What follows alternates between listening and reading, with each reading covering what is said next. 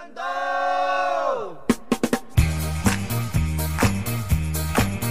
神到，财神到，好心得好报。财神话，财神话，揾钱易正路。财神到，财神到，好走快两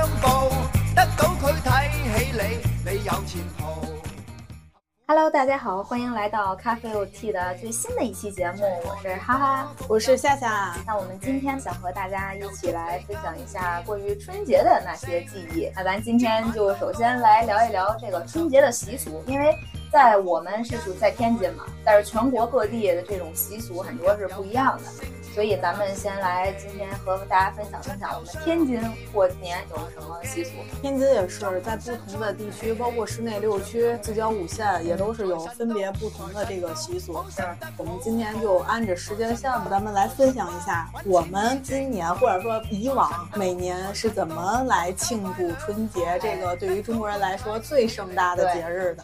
其实所以说是我们怎么去从迎接到庆祝到度过这个节日，就好像这一段时间都在做这一件事。前前后后得有小一个月，对小年儿夜，腊月二十十三三是小年，南方可能是腊月二24四。像我们家腊月二十三那天，首先要吃年糕，祭啊灶王爷。我就问我妈，我说为什么祭灶王爷要吃年糕？说就是要粘住他的嘴，让他去回到那个上天的时候别打小报告这是这样啊，对，就把他的嘴粘上，他就哦不说不好的话了。哦，所以叫那他说不了话了。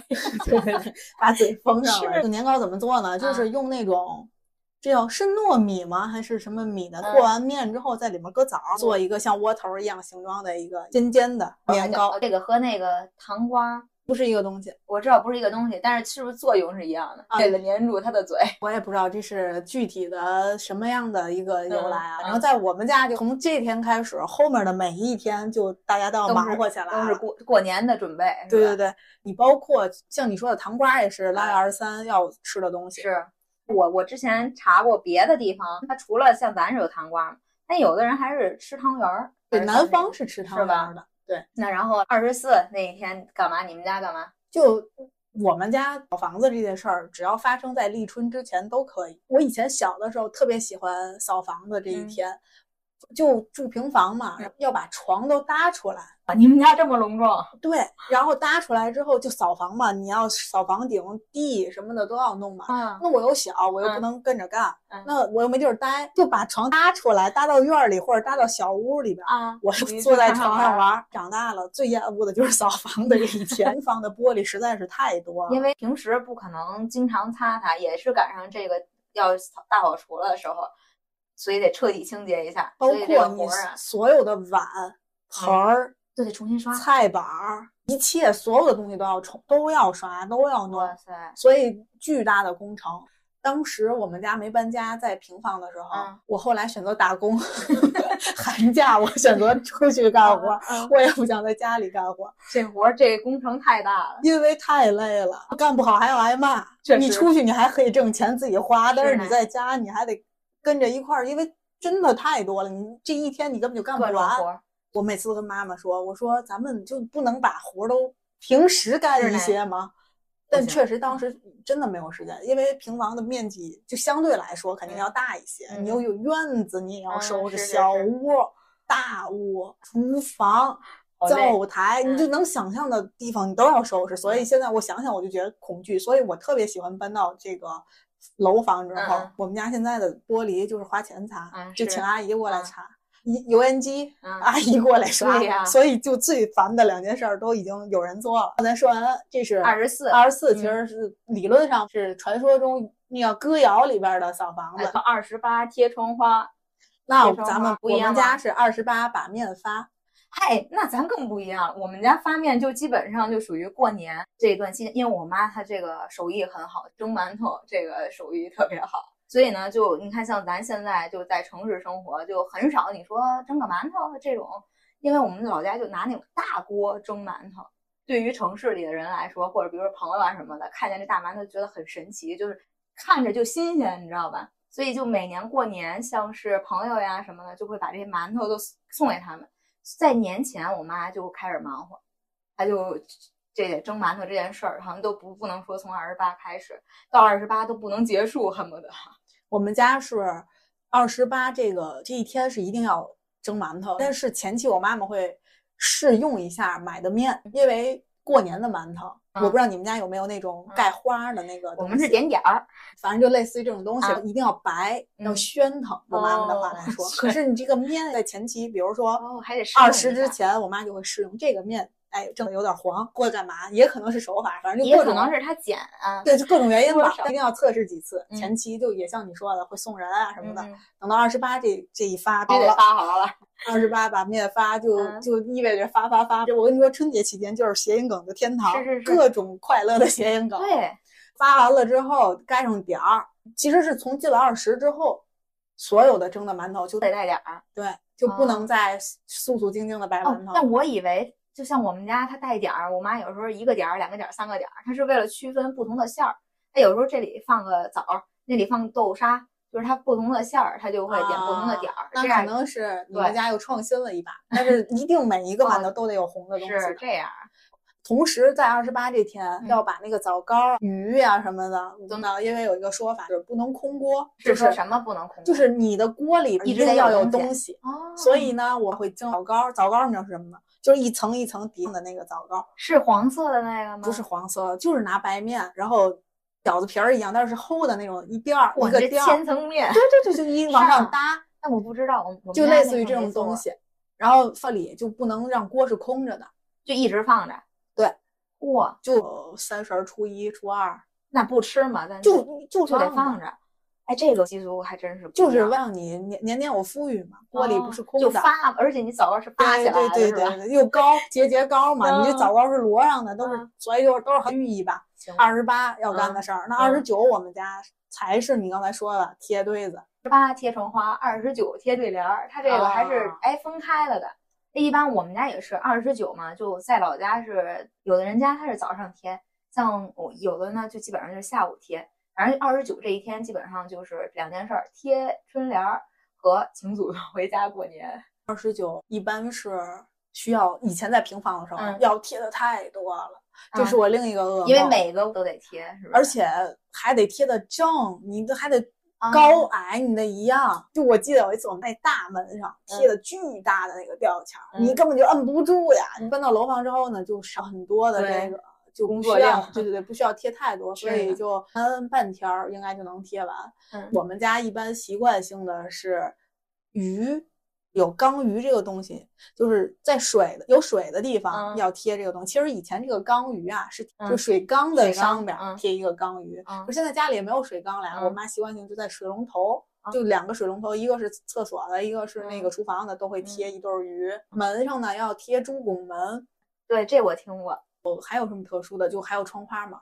然后一般都是财神叫门那种窗花，以前在家里的时候，但现在都是那种特别好看的。对，什么兔年就是小兔子，对对对什么它 Happy 也 New Year 什么的也七八糟的，改进了，就与时俱进。对，就变成这种了。嗯，以前在家的时候都是那种很传统，很传统，现在也都变成那种静电贴儿，直接就一对一撕就撕下来，这个贴上了。我又有可分享的，因为我们在老家也是像你说那种大门嘛，那时候都不用那那些透明胶什么的粘，他们用那个浆糊，对对对就拿，对哎，我不知道是拿面，哎，对，拿面啥拿面，哎，就是拿那弄酱子，然后拿那个说听说是贴的牢固，但后来呢，逐渐变得它发现它也不也掉嘛，因为风太大了。现在我们家就全是静电贴儿。对以前确实用过那个浆糊，就是啊自制浆糊。对，而且确实挺黏，因为你弄完了，一手就可可粘上去了那种感觉。但其实也不是很粘东西的时候，它也粘人没多行哈。我跟你说，粘，尤其往书上粘东西的时候，根本就粘不住。你们家有多少棵树？那可太多。我跟你说，还得在书上拴红布条。我妈妈和我爸爸就嗯真的是对过年这件事儿，我觉得我可以分享东西太多了，因为就嗯真的是他们岁数也大嘛，嗯就真的是有很多很多的讲究。就是我要说的二十九的时候，当嗯你都贴完对联儿的时候，嗯就该在树上挂彩灯了，啊，宛若仙境。哇塞，你们家行，再来个兔子，然后门口那地儿。对对对，门口要挂大红灯笼。然后现在搬到楼房之后，我挂阳台上，然后哦仿佛 KTV，啊，就是那种 转着还转着圈儿的那种红灯笼，也挺有意思。你就感觉你这个红灯笼一挂，年味儿就来了哎，这也是你爸妈坚持的仪式感啊！对对？包括门上也拴红布条，就反正都是红的东西，就你你的眼光所及，嗯，全是红色的。包括其实我们家还有写自己写春联儿的仪式，以前、哦哦自己写，主要是外甥女儿，她学了毛啊笔字儿之后，啊春节的是前期展示一下，来吧展示，然啊后到老师那儿。嗯，拿红纸裁好了，然后写好了，然后等二十九的时候就把他写的那个贴到哎门上，呀这还挺好的。也挺有意思。对呀自己写春联儿挺有意思的。因为我小时候我看别的人家邻居啊，或者是如果这家有人写字儿特别好，人就是自己写，或者这家里有长辈就写字儿很不错，那长辈这提个字，那更有分量，就是这种感觉。对，就等到再贴完春联儿，就真的是一切都准备就绪，晚上还要洗个澡儿。上 你们家这这么多仪式吗？以前在村里的时候，没办法哎做到天天洗澡。那默默问一下，如果大家都二十九洗去，那澡堂子人挨人，一个水龙头底下好多人，真是这样。天，这景象，你不管你昨天洗没洗，嗯以前在村里啊，不管你昨天洗没洗，但二十九你都收拾完了，嗯你也扫完房了，你也贴完春联儿了，你也是肯定也是忙活的灰头土脸的。晚上八九点钟的时候，澡堂子爆满，大家都哎去搓一个大澡，咱就不能分散开了。那你还得干活啊 这。太有年味儿了，我觉得这个澡堂子的年味儿是一个非常对，一般的搓澡的大姨们都是三十儿才走，因为二十九晚上是他们最挣钱的一天哎，就肯定会有人分散开嘛。嗯但大部分的人还是会二十九或者二十八。你现在大楼房里，还有虽然不是说是去澡堂子洗澡，但嗯你一定要二十九晚上大家都得澡对，是吧？就是仪式感这个东西很哎神奇。我跟你说，这春节期间的仪式感可太多了。对呀，你看说搓澡嘛，人家南方的朋友人都不搓澡，是吧？那咱这就不搓一一一个月不搓，你都觉得自己不行了，我不干净了，对不对？所以搓澡这也是一个仪式感。你房子也干净了，哎，你个人也干净了，对，包括你还洗床单什么那些都干净了，对吧？哎你就就是整个全都是新年新气象从头到开始脚。，哎对，真行。就到了除夕嘛，呃，除夕夜这这一天晚上又很多仪式感了，除夕在我们家是从早晨就有事儿，早上醒来第一件事儿要祭祖，这就不得不说了，女的不去，啊男的去。后来长大一点儿，我也跟我爸说，明年过年就跟你一块儿去。嗯嗯嗯那去就去呗，嗯反正我妈还挺开放的，嗯就带着我一块儿去。我当时就想，这女性怎么就不能去祭祖了？啊，对呀，我就有很多年一直持续着跟着一块儿，其实就是告诉祖宗一声，这一年过得都挺好的，挺对对对，过年了也给他们那个送点吃的，那是大家都挺好的，就放心，就都过年了。回家之后第一件事儿就是该吃饺子了，所以你们是三十早晨吃，早晨先吃一顿饺子，哎，这个和我们也不太一样。我们就是三十晚上包饺子，就其实相当于留到初一去吃。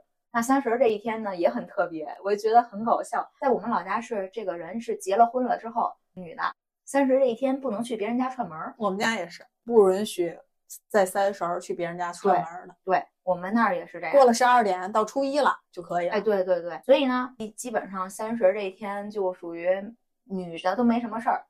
那我们就比如说早晨收拾完之后，基本上我们家每年啊，就我们的这个例行公事就是我嫂子、我们还有我妈，我们就是去商场啊什么的逛逛，逛完之后买点东西，然后吃个饭就回来，到就相当于就就回家吃晚饭嘛。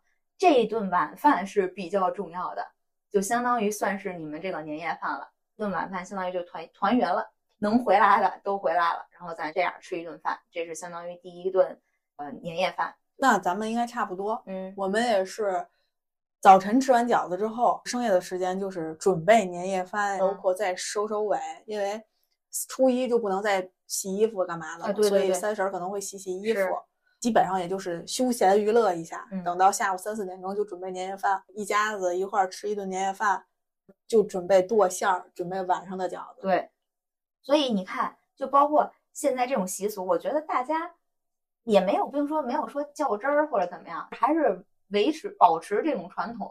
但是呢，又与时俱进。我觉得天津非常好的一点，相对还是很开放的。对，落后的东西要破除掉。是女性怎么就不能去别人家了？这就是错误的观点。包括女性怎么就不能上桌吃饭了？对呀、所以在我们家这些都不存在。对，这我们那儿也不存在。我觉得就这一点，小的时候可能会比如男的他喝酒嘛，就那些长辈他们在外面摆一桌，女女女的或小孩儿在屋里摆一桌，但是并不代表就是你不能去那一桌，或者你不能去那桌吃，对对对对，只是人他们喝酒的那些你也不愿意参与，但是我们这就想吃饭的，我们就再单开一桌，就可能在有些形式上看说好像说这一外面都是男的，里头都是女的，但其实形式不同，我们也不必非得一块儿凑合。我觉得这一点来说，有的城市确实应该要追求一下进步，嗯。因为我听说很多省份还是在沿袭着这些不好的这些习惯或者是风俗。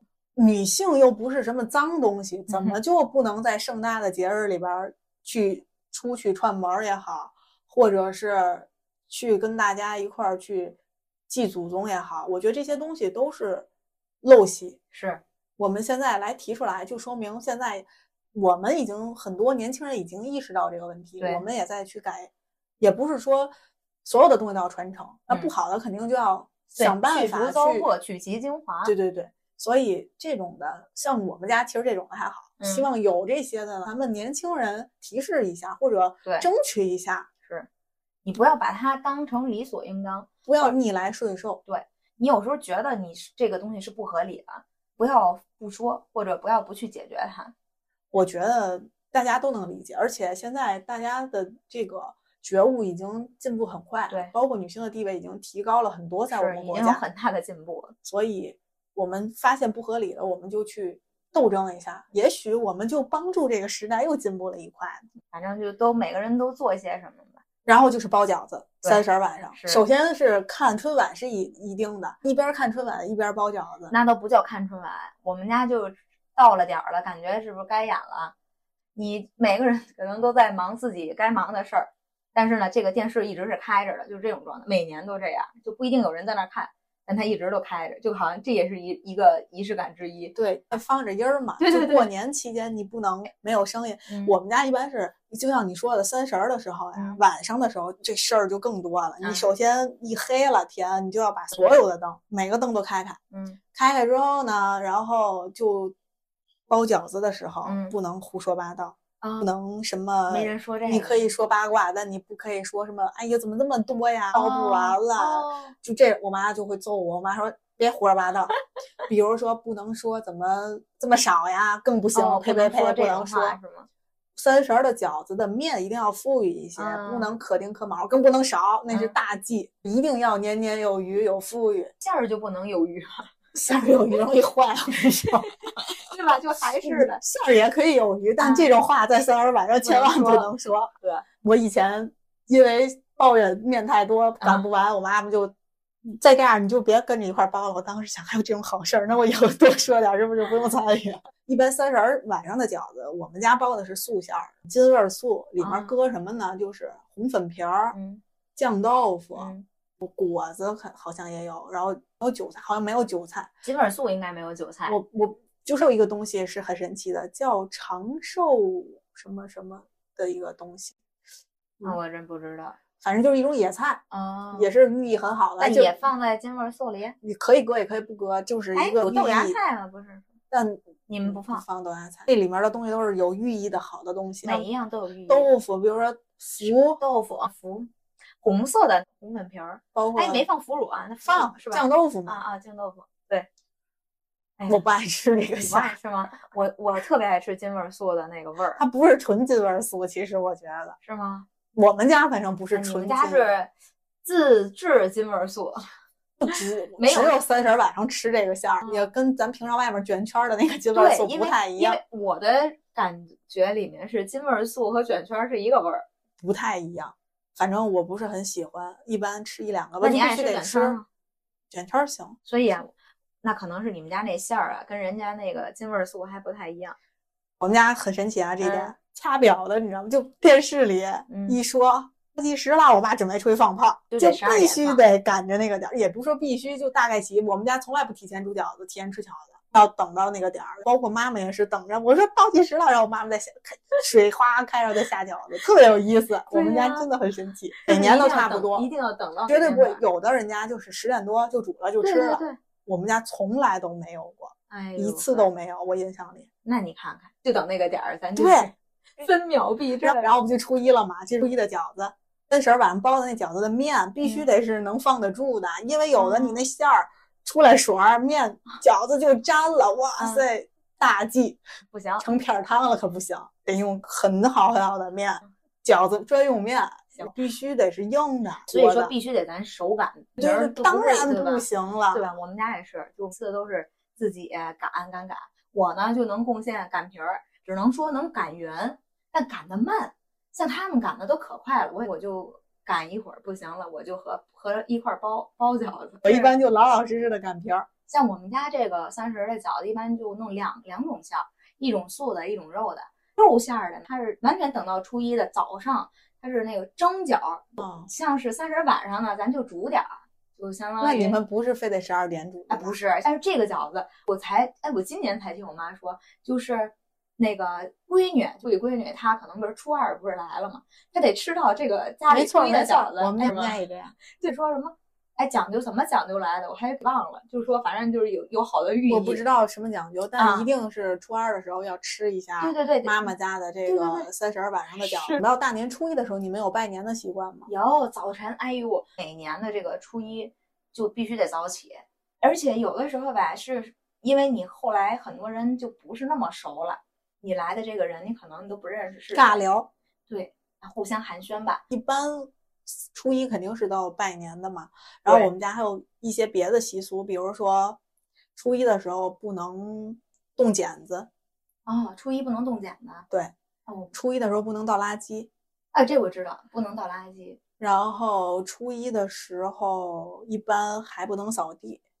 能扫，我们家是能扫，但不能扫出去。啊就是对类似于这种吧这种垃圾就属于浮，好像对，不能 扔出去，对对对一定要在家里放着，对就积积一堆。尤其三婶儿本来就霍霍了一堆垃圾，嗯，初一又一堆，然后就一个兜儿一个兜儿一个兜儿在我们家。当时我就想，这到底是为了啥？哎呦，而且更搞笑的是，我觉得初一我我们家一个特点就是嗯吃剩饭，我不能理解，就三十儿做的太多了啊年夜饭，然后就一直吃。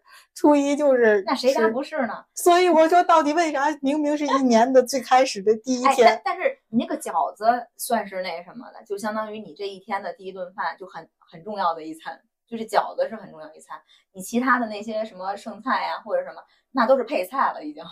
就是饺子是主这个菜菜也不收起来嘛，就在桌子上放，谁饿了谁饿，谁谁谁拿两口，每年都是。每年都这样。然后今年我跟我妈说，我说咱们为什么呢？是，就是一定要在初一的时候吃剩饭。我妈说，那谁家不是这样的？然后初一的话，基本上也就没啥了。哎，我还有一个还好意有意思的事儿，但不是咱们这块儿习俗，是我问朋友嘛，我说你们那儿他是他家是在这个山西那边嘛，说你们家那块儿过年有什么好玩的事儿吗？他说这这是他自己好玩的事儿，我觉得还挺有意思。他说他从小的时候在晚上，就是相当于三十晚上，他会把明天早上要穿的衣服一件一件的给摆好，就比如按照顺序，比如说你早上可能先穿这个，然后你就摆好了。按照顺序摆好了，然后第二天早上一起来就穿上，这是一个有意思的事儿。还有一个呢，就他们是早晨要点年火。这个年哦火是什么呢？他给我解释了一下，他说就拿这个柴火呀，给这个堆成堆儿，然后就他就看谁家堆的高，就说明这家就好呗，就是相当于这个新的一年。然后早晨的时候把这个火点起来，然后这个火烧的越旺，然后你堆的越高，就代表你这今年红红火火。啊，就这个还挺有意思，挺有意思。对，然后初一的话，基本上就这些事儿。到初二就很精彩了。初二，你来说说你们的精彩，我们这儿也挺精彩初二首先迎财神这件事儿就的。很初二迎。财神呀？对，哦，我们进财进水，啊在又一个十二点，我发现大家就是到过年这几天就日夜颠倒，嗯一到零点你就听那个鞭炮此起彼伏，然后以前在村儿里的时候怎么进财进水呢？嗯就是你要那个柴柴火，你知道吗？嗯就谐音是财嘛，哦就所以你要提前就是把那个你要去打那个柴火打进来放在家里，哦水呢你就是要接好水，因为水就是财嘛，嗯，这两个东西你都要半夜遇水去，则发。对，你要半夜弄这些东西吧，弄完了。这就已经十二点多了啊！那鞭炮就一直在放，你这这是初二的吧初二的，的就是凌晨嘛，它相当于初一的那个。对，，所以又没睡个好觉。啊，我们那儿没有这个。然后姑爷节嘛，嗯，到九十点钟，我姐带着我姐夫就该回娘家来了。，对我们那儿就是初二就回娘家嘛，就基本上这个就相当于你初一在家这边拜年，然后初二回娘家拜年，就是这个流程嘛。姑爷就都得回去。那早晨要吃的东西就不一样了，要吃面。初一的饺子，初二面，哦，初三的盒子往家转，哇，你们这行 所以初二早晨就吃面。啊？然后吃完面之后，我们家的习惯一般就是再去妈妈的妈妈那边但现在姥姥已经啊就是姥姥可能去世了之后就去舅舅家，嗯一般就是这个习俗，啊，就没有什么初初二就还就是大家开始聚会了。对，初二更是一个神奇的日子，有不同的这个，比如说像是像我们就是姐姐呀、什么的，就是那种都回来都回娘家了嘛，然后就又是一通拜年，就和初一形成了不同的景象，但是都是又来一帮人，就每天这家里面就不停歇这种感觉。对，初二就这，那初三呢？没有什么特殊的，就到初五了吧。初三就在家休息，初四也是差不多的。对，就到初五，初五比较有说法，哎初五是破五。对，破五迎财神，这是我们这是说迎财对，我看今天朋友圈又迎财神，我还想财神好累啊，怎么又迎一遍？你们迎的太早了吧？我觉那得。咱们就不知道了。反正初二也迎财神，初五又迎财神。然后更搞笑的是，啊，初五啊有一个说法是，它叫破五。为什么叫破五呢？嗯是以前之前三十儿初一的那些禁忌，在今天就都打破对，打，破了。就该干嘛干嘛了。是相当于一般有好多商家初六就开始营业了。哎，今天也也得包饺子，就初初五这一天。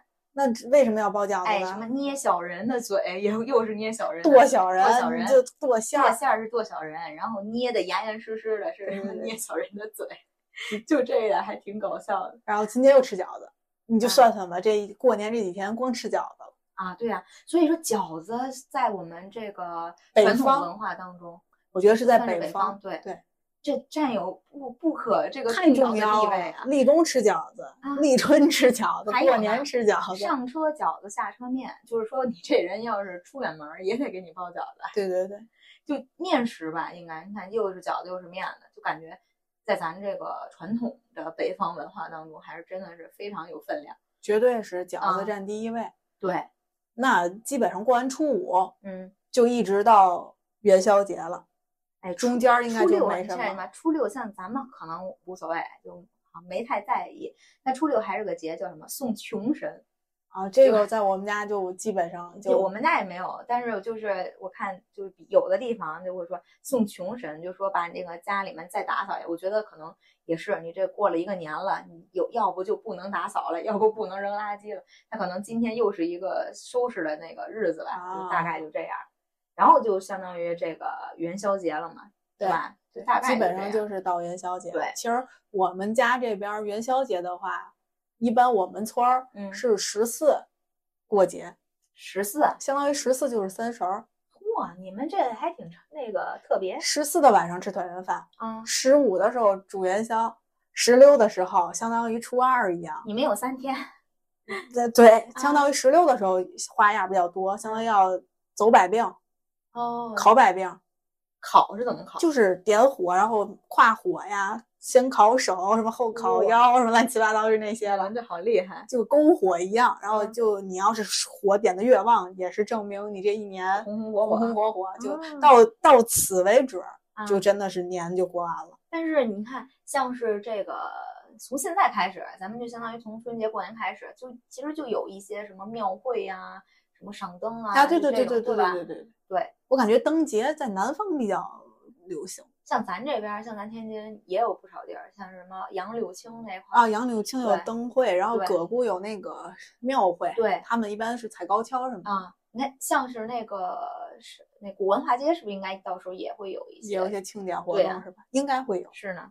所以就基本上十五的时候就是一个收尾了灯嘛，就啊是相当于对吧？就是一个新的高潮，但是也意味着这个节日的最后的一个最后的一个高潮，就对基本上过完了十五、十六，就就没有什么年就过去了，年就过去了也是半个月，你自己这哪是半个一个月没闲着？你从二十三开始，所以它真的是对中国人来说，这个节日实在实在是太盛大了。对，所以正好这不还没到这个元宵节吗？咱们有时间的话，大家都可以出去看一看，去走走庙会地，逛一逛，溜达溜达什么的。其实我觉得过年就是灯会的时候会放烟花嘛，我觉嗯得烟花这件事儿其实是一个很美好的东西。对，我觉得最近这几年限制这个烟花的燃放，虽然它有一定的道理，嗯很危险嘛，然后又破坏环境，是但是也不能就一刀切了。对，在这种盛大的节日，我们是应该放烟花，或者我们可以集体放。你不想让个人放，是是是，我记得我小的时候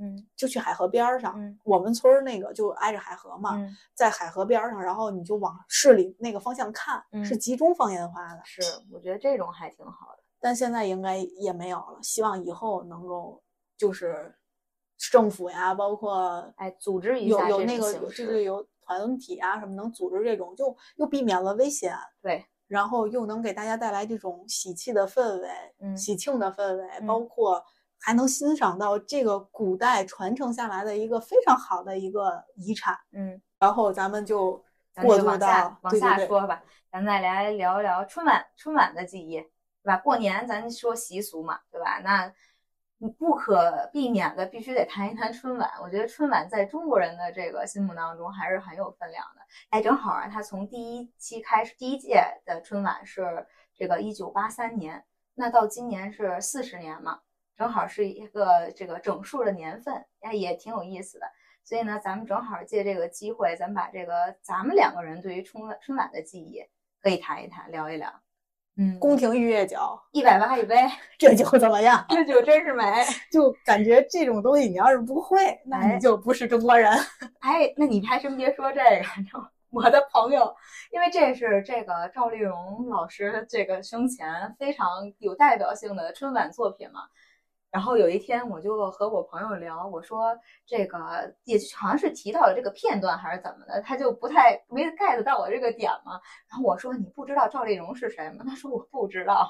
真的当？时对我都震惊了。你知道，我后来想了一下，为什么咱们印象这么深刻？一是因为咱们这个从小啊，咱们这块儿比较关注这些这个小品也好，相声也好，这种曲艺文化也好；二是因为小的时候，你记不记得有天津台有一个台，它就是每天都播放这些这个 春晚的很好的这种片段，就这种小品片段也好，就是有一个固定的时间，它就是播这些东西。我小时候好像就是吃饭的时候特别爱看这个，春晚对于我来说嗯就是就是语言类节目，嗯我别的我也不爱看。嗯我如果在外边拜年，嗯我也会停下来去嗯看。而且在小的时候，对于我来说，一定要赶回家，嗯，去家里等着赵本山那哦个小品出来。哦零点之前嘛，他会有二三十分钟给他的时间，然后嗯每年都是他收尾，然后就是嗯零点敲钟。哦所以我不不管我在干嘛，我一定回哦家去看的。你会很期待他的那个节目，就那几年卖车卖拐，嗯嗯，包括跟宋丹丹那个，昨天、今天、明天，全然后那一个系列白云黑土系列，对对对对对嗯全都会在家里第一次看的时候，我就很认真的看，包括不哦差钱儿那阵儿。哎呦，我跟你说，就在所有的春晚的这个直播当中，我印象深刻的就是那这个零九年的不差钱儿，因为我是看的直播那一次，给我笑的当场就当时就笑的笑的肚子疼，就是对，就是那个画面就很搞笑。那时候其实小沈阳他还没有火嘛，他就是因为春晚才火起来的嘛。他当时就是苏格兰，第一个句话我就印象很深，就是苏格兰调情，这是这个赵本山说的，好像。然后人那个饭店名叫苏格兰情调嘛，他说苏格兰调情，这一点就挺搞笑。然后里面那个小沈阳当时演的是一个服务员儿，他穿那个苏格兰那种裙，就是裙子嘛，以为他穿个裙子，他说他是那是裤子，穿上一个腿儿了什么的，对对对对对。就觉得超搞笑那个。我印象比较深的，包括赵丽蓉，其实像你说的都是回顾，因为那时候太小了。嗯，对然后包括冯巩，我想死你了。我我我我想死你们了。但是冯巩我最喜欢的他是那个什么球场上走来了半边天，那个是那谁，他和巩汉哎哎，那叫不是巩汉林和那人叫什么郭冬临一起。啊郭冬临那个。他是相我声嘛。跟你说那一段非常有意思，我我今天早晨我还回顾了一下那个片段，那个片段哎叫旧曲新歌，它这里边呢，它是天津快板唱什么焦点访谈，然后是京东大鼓唱的是那个什么足球节目，好像是这样一个对。然后唱女足嘛，哎对，然后十八个嘴儿，这个郭冬临就唱的那一段儿，就是那个是薄皮儿大馅儿十八个嘴儿，就像一朵花，就这个。对对对，他俩这一段特别有意思。他俩这一段儿我很喜欢，嗯，包括赵丽蓉的那几段儿经典的，什么萝卜开会啊，哎呀，群英荟萃，什么春季里开花十十四五五六，那个这是另一个另一个小品。对，这是就他系列嘛，他们每年不都就每年都上，每年你说那个春季里开花十四五六六月六月六什么春打六九头，他这个是我印象深刻的是那时候好像说他的病，他他是得癌症了嘛，他最后有一个安定的那个不那个姿势没做没没待稳，稳，说是那个就是他身体没法支撑下去，没待好，他不是说特意做的那个动作。所以其实我你看，像你说你是特别期待赵本山嘛，但我觉得我小时候就是对于春晚的这个记忆，第一是赵丽蓉这一代，虽然咱们没记没有很大的那个印象深刻，就是直播的这种，因为那时候咱太小了。但是在后面回顾的时候，我的心中就是感觉赵丽蓉是最开始的那种元老级的、分量级的，而且是很搞笑的。包括现在我再听再看一遍，还是觉得很有意思。就他说话的风风格那种方式，也是和后面的，比如说有一些那个偏东北风格的有也很不一样。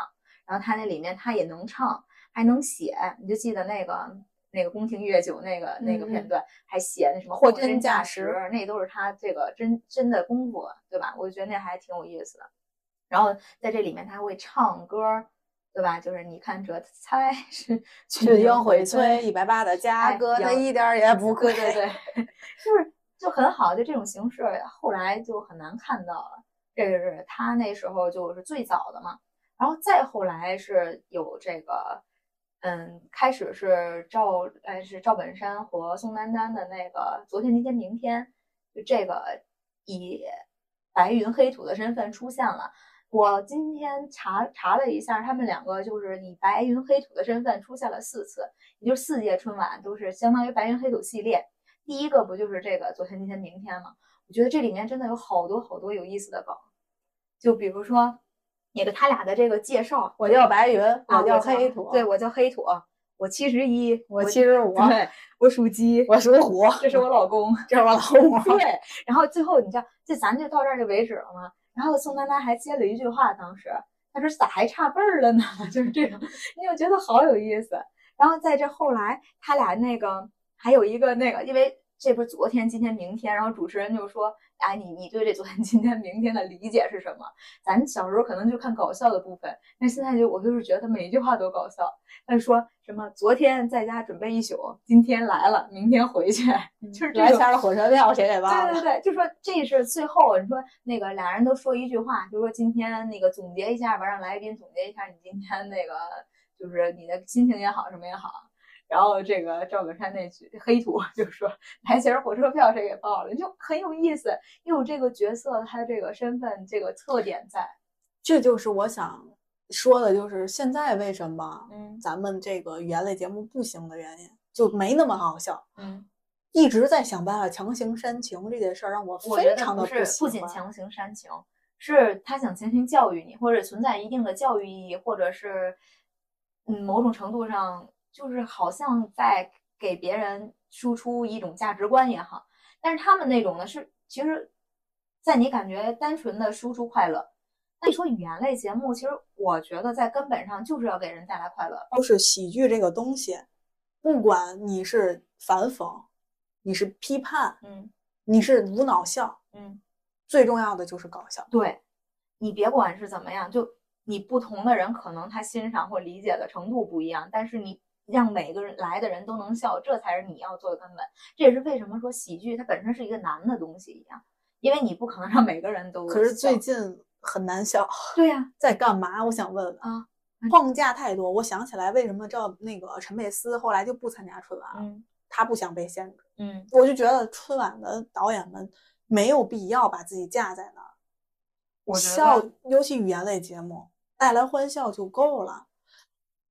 我不知道他们是不是有 KPI 在身上，还是怎么样，就好像是在有某种任务一样，就好像要传播正能量，然后那是一定的。啊，弘扬一定的这种主旋律啊、价值观呀、什么，就宣就是宣传这些东西，反而就有的时候会让大家觉得不太那什么。你看，像是之前，咱就拿之前的来对比嘛，就你还会有一种感知，它你觉得好看。但是它也起到了一定的作用啊！你像是物物价局这种，然后什么货真价实这种，它也宣宣扬了一定的价值观，对吧？货真价实，然后不要说搞这些那什么的，那它因为现在教育作用呀。现在好多东西它讽刺不了。其实喜剧包括相声，一开始就是为了讽刺，嗯但是现在很多东西讽刺不了。嗯，所以也就是如果一个事情只剩下歌颂，嗯，就没有意义了。就说到这里吧。对，所以希望以后能变得更好吧。是的，那说完了春晚，我们聊聊春节档电影。今年春节档电影可真是精精彩了，沉寂多年，哎呦，一下上映了六七部。是啊，虽然不是说全都是大制，其实就是全都是大制作，我觉得已经算是大制作，嗯五亿、五亿、四亿的这种制作经费，嗯，那就应该已经算是大制作了。而且今年啊话题度是相当的高。那可可不嘛！你看到微博上面每天都是这些事儿。今年的这个春节档电影是非常有代表性，或者是非常值得讨论一下，可以讨论一下。我觉得从电影角度来说，嗯它没有一没有一部是适合，春节档的嘛，就它不是贺岁片儿，传统意义上。嗯，贺岁片儿你理解的贺岁片儿，我小的时候看的贺岁片儿，首先香港的那些贺岁电影，嗯什么《家有喜事》那些，陈佩斯，嗯在我我特别小的时候啊嗯，陈佩斯那些搞笑的喜剧的电影嗯，都是那些其实我想的是什么泰囧那种系啊，对，或者泰囧戏囧，就是搞笑，笑就完了。是是是，但今年这几部我感觉不是这种风格的，但也还行吧，就挺精彩的，确实。嗯我们就分别说说咱们看的，因为我没全看，我只看了一部，我也看一部，所以咱们因为没看，所以我就没看的，我肯定不说，是，我只说我看过。行，那你先说你我先说我看的这部，我看的这部电影争议可太大了。我看的这部看的是《无名》，嗯我先说为什么我选择它。我提前几天就订票了，就嗯放假之前我就订票了。我为什么选择它是？我选择初一去看，是因为初一下午对于我来说有点无聊，我不知道干嘛。嗯，然后我又不想看那种全家一起看的人电影，太多的因为我是自己一个人去看。嗯，我就首先排除掉《流浪星》《流浪浪地球地球嗯因为这个，我觉得肯定会是好多人全家一块儿看，嗯我肯定排除掉，嗯我不会去看这种，因为我不喜欢嘈杂的声音。第二，我排除掉《满江红》是，嗯因为我觉得这个人一定多。那张艺谋大导演，对，然后无名当时弹出来，哎，我一看暗黑系这个海报是，嗯又起了一个这么压抑的名字，嗯我都不知道他讲啥的。嗯嗯我想，那这个人肯定不太多，我就先选这个。嗯然后肯定小孩儿少。第二原因是梁朝伟和周迅，那不用想了，我肯定看，就是这两个理由，我就选择了在初一的下午看的去看的《《无名》。嗯，我坐那儿的时候，我都不知道干嘛的这部嗯电影。说真的，主要一开始是为了梁朝伟，嗯看的时候晚去了五分钟，嗯没想到这电影贯穿性还挺强，还有点哦跟不上，哦就一开始有点看不懂。嗯前面大哥嗯这个浮躁呀，哎哎呀，呦大哥携带家眷来了一排五六个人一块儿看这电哇影。前十分钟的时候，大哥还在努力的看，等到进入到十五分钟、二十分钟的时候，大哥已经完全看不懂了，然后就崩溃了，开始刷手机了。哎呀我坐最后一排，他坐倒数倒数第二排，嗯他那手机亮度还特别强，啊我有点忍不住想拍他了都，嗯我就想说你。别别你你把亮度给我调小点吧，要不嗯照的我的眼睛都要瞎了。嗯啊，后来大哥实在看不懂，大哥放弃了，他走了开始睡觉哦了。睡觉了我想说的是什么呢？本身电影没有门槛儿，嗯包括导演程耳这个导演也很有意思。嗯他说他相信观众的就是能力，就是嗯能看懂很多电影。嗯但是我希望大家去电影院看电影的时候不要太浮躁。嗯如果你想抱着去刷短视频的心态去看电影，那你一定是看不懂一个逻辑稍微有点逻辑的，嗯，一个片子的。嗯你如果你什么这带着这种刷短视频的心态进到电影院，出来你就骂他我看不懂，嗯那是我无法赞成的事情。对，你花钱看电影了，你可以评价他，嗯，但是如果你都没有好好看他，你就骂他，对，那我不能接受。这是很多人的一种状态，不经思考，然后就去随意的去评价，也是对人家的一种不尊重。我首先说我很喜欢这个电影，我想说的就是这个电影构图、嗯色彩，嗯完全就是打中我。我喜欢那种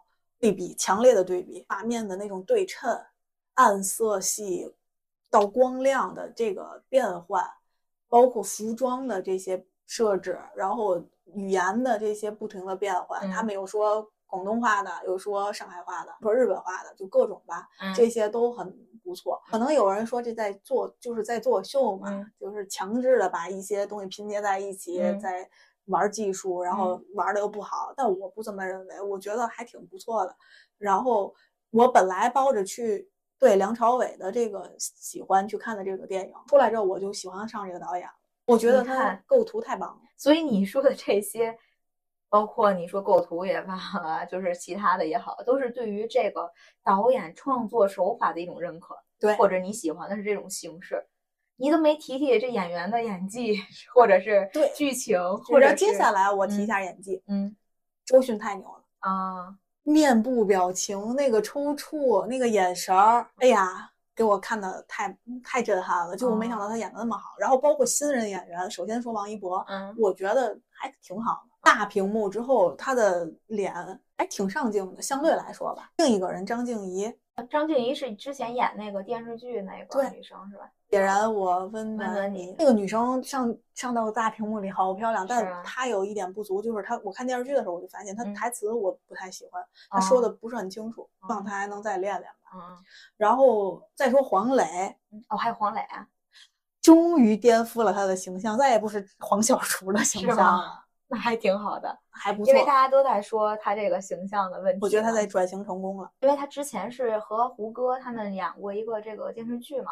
其实我感觉在那个电视剧里，我看了开头，他当时是当了个书记还是什么的，我觉得就还行呀，就有演演的还不错呀。但是大家就是说对他评价就是感觉他还是那个厨子的形象啊什么的。嗯嗯，我也是看见黄磊有点惊喜，然后发现还挺深入人心，他那个台词什么的都果然还是挺厉害。嗯嗯，其中还让我印象最深刻的是，我有几个镜头直接就落泪了。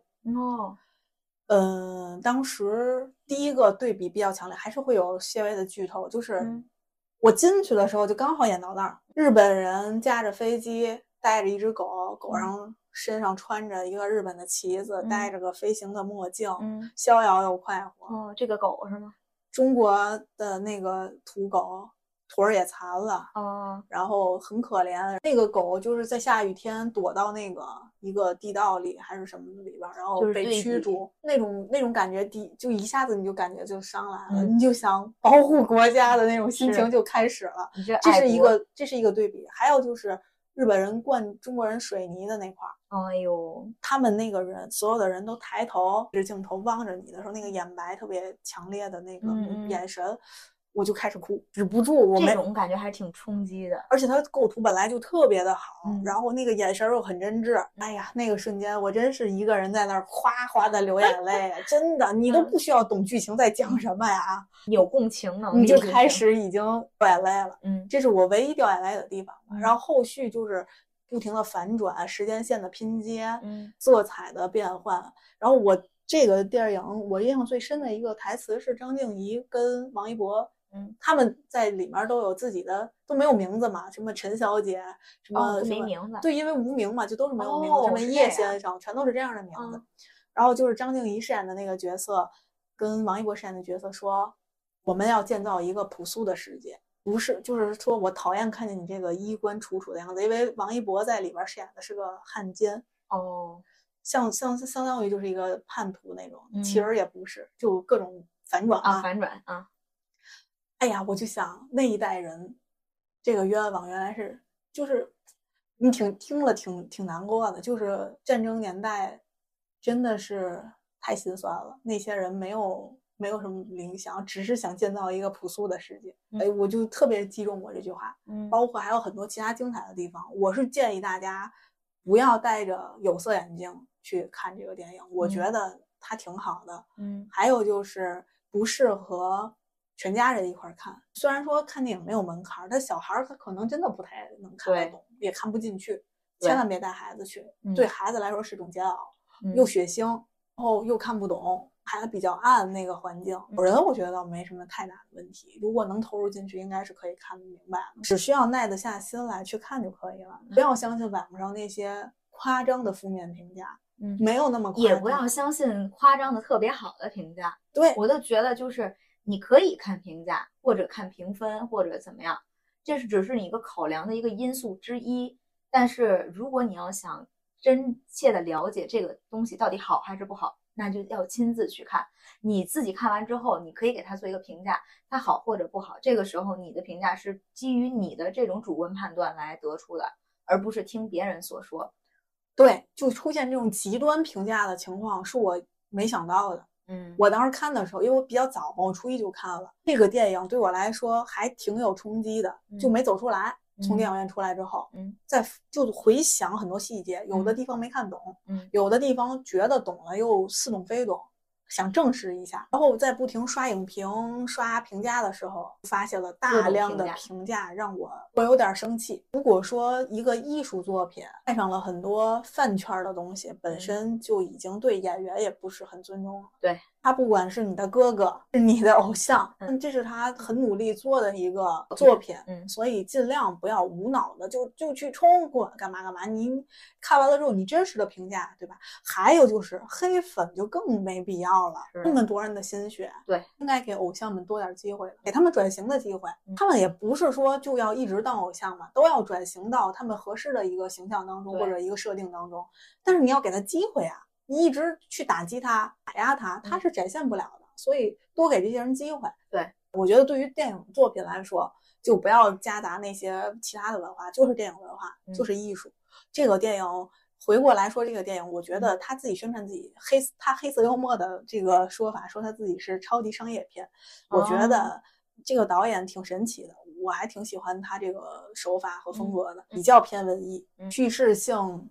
不是特别的多，这个电影嗯它主要就是一个线儿，然后剪碎了之后再拼在一起。可能有很多人都觉得就有点秀秀手法，或者就比较乱。嗯但我觉得如果你沉浸心来看，还是不错的电影。我嗯推荐大家去电影院真实的看，再来反驳我。对，那我也看了一个嘛，我看的电影是这个《满江红》嘛。为什么选这个电影啊？很随机，不是说像你还提前订好了或者怎么样，就是吃完饭了，然后我们两个人就打算说看个电影吧。那你吃完饭那个时间段儿之内，然后看电影的时间算上，对吧？然后呢，再还得考虑到这个电影院有这场在排片儿。排片儿，排片儿的问题，然后还有涉及到我看完之后还有其他的别的行程，所以综合看来只有这一部拍片儿在这个那个时间段内，所以就就选择了这个，《满江红》。所以这这不是说因为它评价有多好，在网上，或者是它有一些什么样的评价我才选的它，就是因为当时这个时间呐、还有那个电影院离我吃饭的地方还挺近的，所以就选了这个。基本上就是全场都是满的这种状态。那你们位置是不是不太好？比较靠前我？们在第六排，还行，还行。但是第六排是靠边儿，因为像中间啊这种早就没了。看完之后吧，我整体的感觉啊，我看电影呢有有两个不好的习惯，第一个就是电影院那种氛围一黑下来，先睡一觉我。就有点困，就是有点上头，因为它整个环境还挺密闭的。第二点呢，就看电影还有一个不好的习惯呢，就是如果时间过于长，我还想上厕所，嗯在这个中间，就这两点。但是呢，这个电影呢，我首先 说一下，我中间确实也困了一会儿，但是有一点，他跟我说。那个，你这这电影行吗？会好看吗？我说好看不好看的先别说，至少我没怎么睡着，是因为什么？我觉得很有意思的一点就是，它在这个比如说两个转场之间会加入一些音乐，这种音乐呢，我后来知道它是这个豫剧，因为这个故事就是发生在这个河南开封嘛，所以它用豫剧的这种形式，它再加上这种现代的这种鼓点儿啊，然后还有那种节奏呀，然后还有这些演员在转场的时候是走过一个这种长廊那种那种感觉，然后就走得可快可快，然后那个跟着那个节奏走嘛，声音还挺大，所以在这种转场的时刻，你根本都想睡都睡不着。所以这是一点，我觉得还挺有意思的，你知道吗？就是就他不会说一直沉浸在这剧情里面，或者是当你没跟上这剧情，你可能这也就是导演的一个手法。对，我觉得这个手法就挺有意思的嘛，就把耳朵叫醒的时候，就是叫醒你的耳朵，让你就可能你错过了一点点片段，但你后面你就给你让你支棱起来，我就觉得这个有有点意思，这是这一点。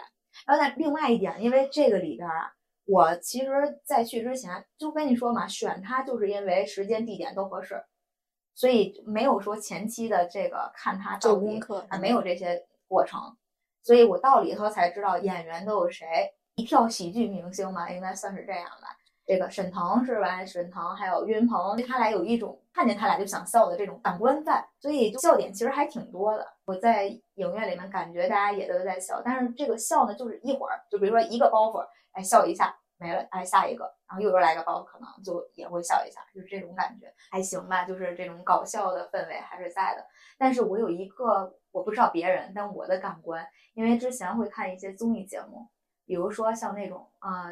类似于剧本杀那种《萌探探探案》，那我觉得这个电影感觉这些人凑在一块儿，那就是一个综艺节目了。有一个剧本杀或者是什么，因为这个剧情本身还带一些悬疑嘛，就一一环扣一环，什么局中局，你感觉下来就在看综艺节目。这就是演员。我记得郝蕾说过一句话：“演员要爱惜自己的羽毛。”嗯，确实容易给人刻板印象。是，就是他是一个喜剧演员。他的喜剧身份，就只要他站在那儿，你就是要笑的。你或者你看见他，你就觉得你今天一定会笑。像是沈腾、岳云鹏就有这样的这种力量在。那还有的人，就像黄黄磊老师，对咱来说，可能他的作品印象没有很多深刻，但咱们更多了解他，就是通过这个《向往的生活》这个节目，所以对他的印象，你就停留在这个他在这个节目里的表现。所以就有好也有不好的地方。你看喜剧演员，你对他的身份就是他一方面加强了他的喜剧色彩，因为他站那儿你就想笑，但是另一方面也是限制了他的一些发展。然后对于这个整个电影的难点吧，就是最后那个全军覆送满江红，我就传出去一个人一个人，就那个效果，整个这种感感觉，这种整场的效果，哎，还是挺燃挺震撼。对对对，就像是，所以咱们这两个。电影还是有共通之处的，像是你都是讲什么，其实是战争那种时候。但说实话，大年初一上这种电影，我还挺诧异的。我没想到走进电影院全都是战争，大部分都是这么血腥暴力。哎、我我看的那个很暴力，我这也是十多分钟的对打的。哦，你那我是从头就开始死人，就这这些人，就这些角色，一个一个一个死，最后只剩一个人活着。就是易烊千玺这个我我我看了一个网评，很搞笑，说万万没想到，把大年初一不能干的事儿全在电影院看见了，就特别的不好。然后想想还真是，确实有点血腥。这两个电影应该都不是很喜气洋洋，所以这为什么春节档还有一个叫《熊出没》？我觉得小孩都我刚想说。听说《熊出没》的这个评价特别好啊，特别好，我都感兴趣了。你也想去看看？但是孩子们太多了，我实在我社恐，我我我孩儿恐，我受不了，全是他们哈哈的，所以算了吧。但是我刚才在来的路上看评价。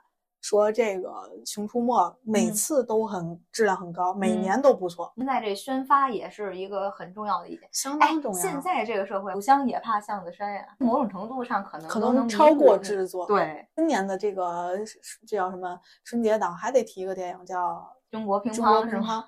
感觉有点遗憾。咱们那就是聊到这儿，这个关于春节档电影的话题，正好还有时间嘛，让大家也可以自己去选择去看一看。对，支持你喜欢的或者感兴趣的。接下来咱就聊聊咱们两个人自己这个春节是怎么过的。我春节今年没有什么特别的，全身心的休息了一下，那还挺好。然后追了个剧。春节期间，我把那个《武林外传》正在开始看，然后很搞笑的是，刚好它里面也在过年。就我以前看《一九八八》的时候，刚好圣诞节的时候，它里边也圣诞节，你就会觉得有多一重的惊喜。嗯，就刚好这次看的时候，也是他们在里边也过年吃饺子呀什么的，特别搞笑，拿线缝饺子什么之类的。就大家无聊的时候也可以看一下。对对对，我今年是看了一集电视剧。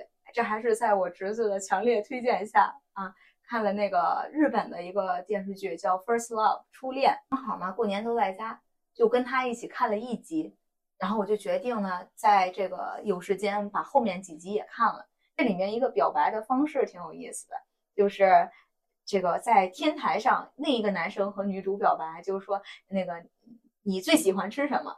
然后女主呢，就是还没等回答呢，这个男生就跑了。哎，这时候女女生一抬头呢，就发现这个天台的上边就相当于有一个这个台子嘛，那上边那个男主在那儿趴着了，他就问这个男主说：“哎，他问我你最喜欢吃什么，是代表什么？”男主就说：“就代表他喜欢你呗。”然后女主转转头就问这男主：“你最喜欢吃什么？”男主就说：“他喜欢吃什么了？”就他并没有当时没有 get 到这女生的意思，他回家一学，全家人都觉得你这个傻子，就是这种，他不那就是代表这个语境下就代表他喜欢你啊。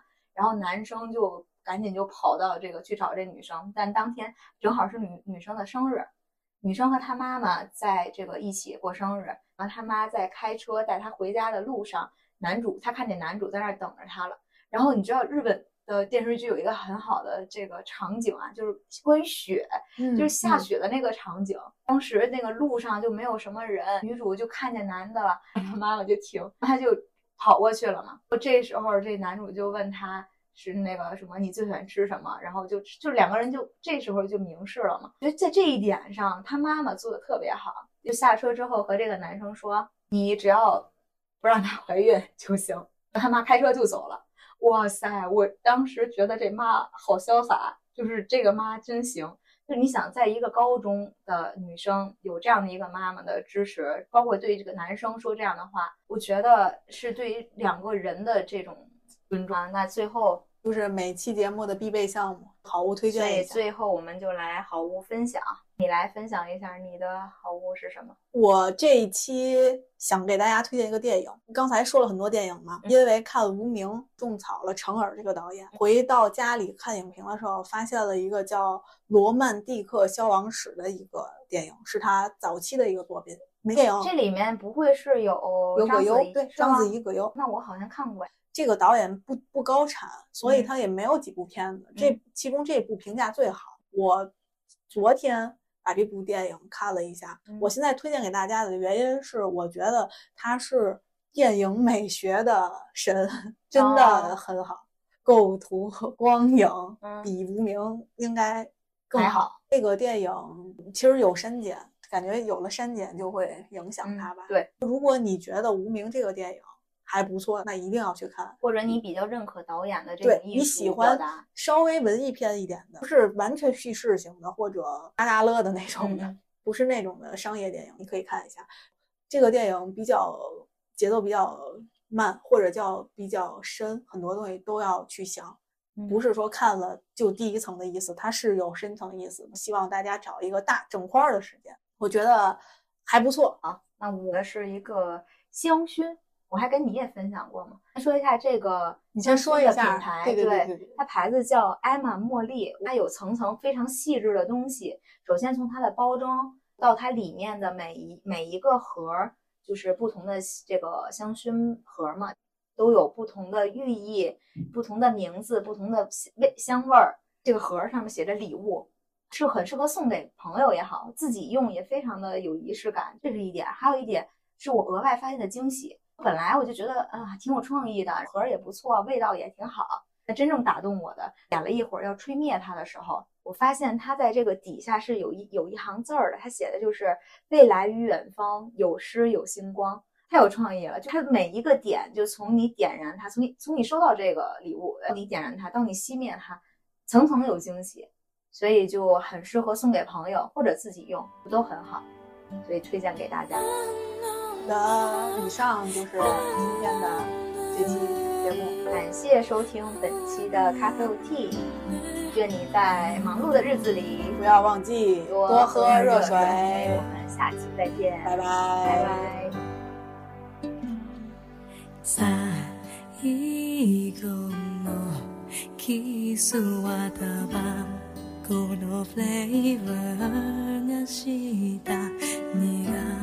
くくて切ない香り。